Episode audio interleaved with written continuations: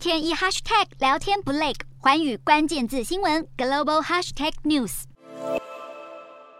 马来来西亚国内补贴食用油的走私问题日益严重，这让首相伊斯迈沙比利下令对当地制造商和包装的场所要进行彻底的调查，更会突袭式的检查边境涉嫌违法的工厂。好，马来西亚每月分发的补贴食用油多达六万吨，这让政府每一年也多支出了四十亿令吉的支出。好，为了要确保这些资源能给到有需求的民马来西亚政府决定要彻查油品走私问题，而这次的行动涉及二十二家制造商以及三百零五家包装业者，而违规者将会被吊销配额和许可证。